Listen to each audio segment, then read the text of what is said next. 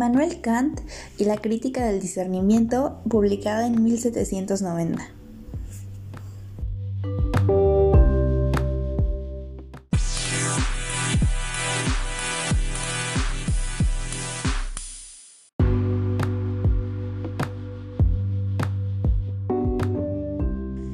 Hola a todos los que me escuchan, yo soy Laura Denise Marescano y estoy muy emocionada de poder estar con ustedes aquí en este nuevo podcast.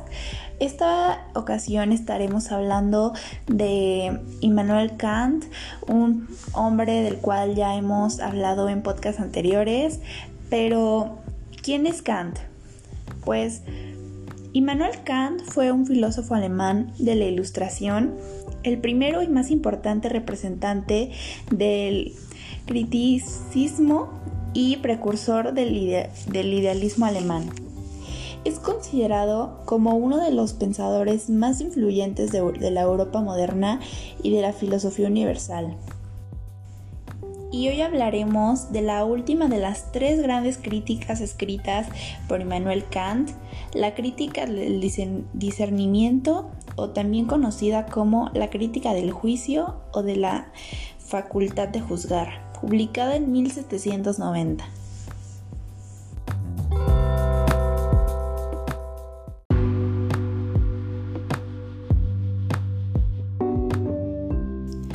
Kant nos menciona que los juicios estéticos no pueden pensarse como conclusión de un silogismo, ya que surgen de un sentimiento de placer o displacer al contemplar un objeto bello del arte o un objeto sublime de la naturaleza.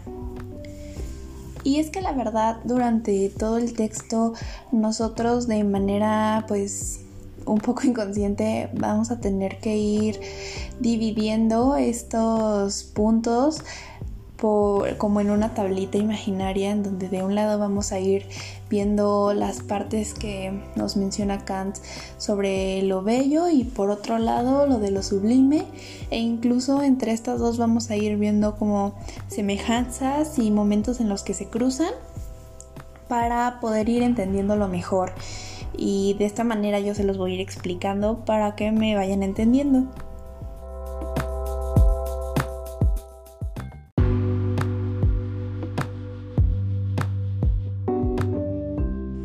Con uno de los apartados que es la analítica de lo sublime, aquí nos empieza a decir pues de la manera más clara que lo bello va hacia lo sublime y que ambos gustan por sí mismos. Este es una parte que tienen en común y no parten del juicio de los sentidos. Luego lo bello será la exhibición del concepto que se ve también influenciado por los estímulos y la imaginación y un sentimiento, ya que lo bello nos menciona que ataña lo bello del objeto y consiste en la limitación. Por otro lado, lo sublime, un concepto semejante a la razón y se ve relacionado al placer que surge de un momento y a partir de nuestras capacidades, pues, pues sí, de nuestras capacidades vitales, se podría decir. Y lo sublime cabe para poder encontrarlo en un objeto ya sin forma, la medida en la que en él o por su causa representa la inmensidad sin límites. Aquí es donde la imaginación comienza a tener pues un punto importante, se vuelve algo que realmente tenemos que considerar y tener muy en cuenta a lo largo de todo este texto y pasamos de nuevo a esta tabla imaginaria donde mencionamos lo sublime, que podríamos decir que lo sublime, eh, como nos lo explica, explica Kant, es aquello que es grande, o sea, simplemente es algo grande de sin más, sin comparación a otra cosa. Que claro, siempre va a haber esta idea de comparar, pero gracias a eso es que podemos ir haciéndonos más a la idea de por qué es que es sublime. Lo sublime va relacionado a ser un concepto semejante a la razón y a la satisfacción en lo sublime que no contiene el placer positivo porque contiene admiración y respeto. Y claro, no porque no contenga el pues sí el valor pues positivo, el placer positivo no significa que sea malo o desagradable, sino que se ve afectado por el hecho de que se, va por la parte de la admiración y el respeto que les menciono. Lo sublime también no está, no está contenido como a alguna forma sensible y sobre todo se influencia por el uso de la imaginación.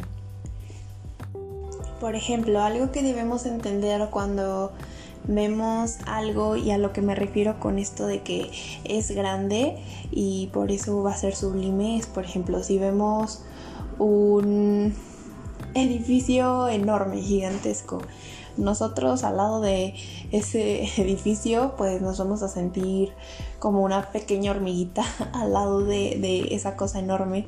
Y aunque por ejemplo yo pase todos los días por ahí me dé igual y no me importe y yo ni siquiera eh, vaya a entrar a ese edificio o vaya a ser parte de ese edificio yo lo voy a considerar como sublime porque aunque me sea indiferente, lo puedo llegar a encontrar sublime, lo cual es distinto en lo bello, ya que lo bello se encuentra una satisfacción dentro del objeto.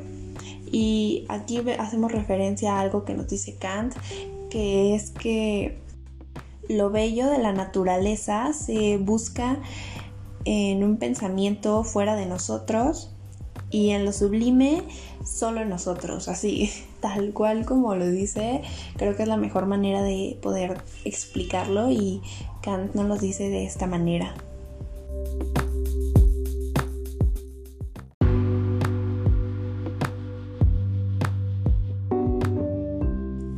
En otro de los apartados que Kant nos menciona, mm, hablamos del enjuiciamiento de lo sublime y algo que sea ley pues para todos y ley de la razón.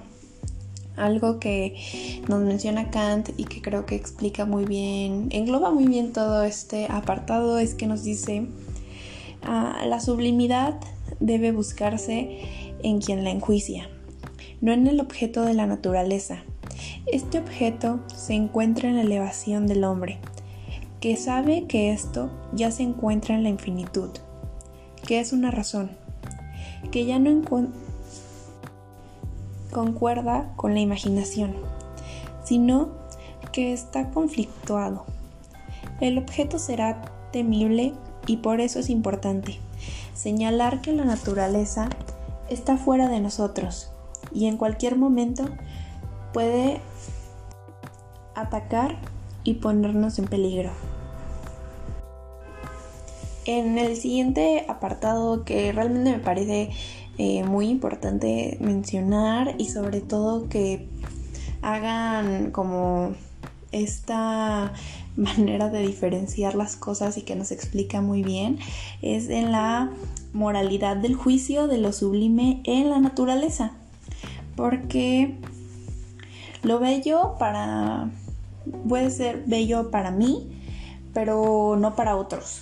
Entonces, eh, para esto damos un juicio más desarrollado y para esto pues, dejamos entrar, dejamos absorber pues de las ideas de otros para poder ampliar la nuestra, poder mejorar la nuestra y desarrollar la nuestra. Eh, nos menciona unos conceptos de lo agradable, lo bello y lo bueno. Que pues lo agradable es solo una clase que sea de donde sea y eso es la y eso y eso es la representación. Y enjuiciar bajo su influencia dependerá de los estímulos que se fomenten durante este y este será por mera cosa.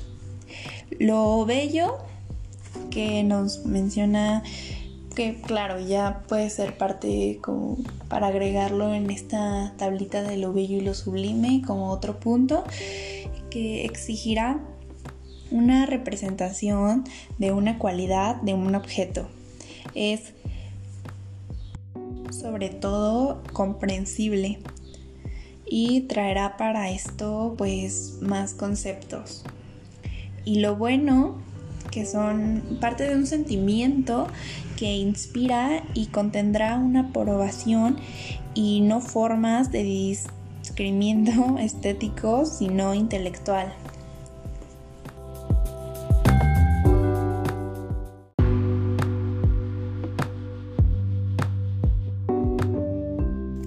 Y bueno, creo que con esto se pueden dar una idea un poco de el texto de Immanuel Kant, de la crítica del sentimiento.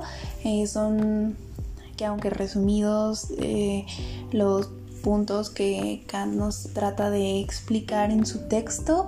Espero les vaya a servir, les haya gustado y nos vemos en un próximo podcast. Yo soy Laura Denise Mariscano y me despido. Nos vemos.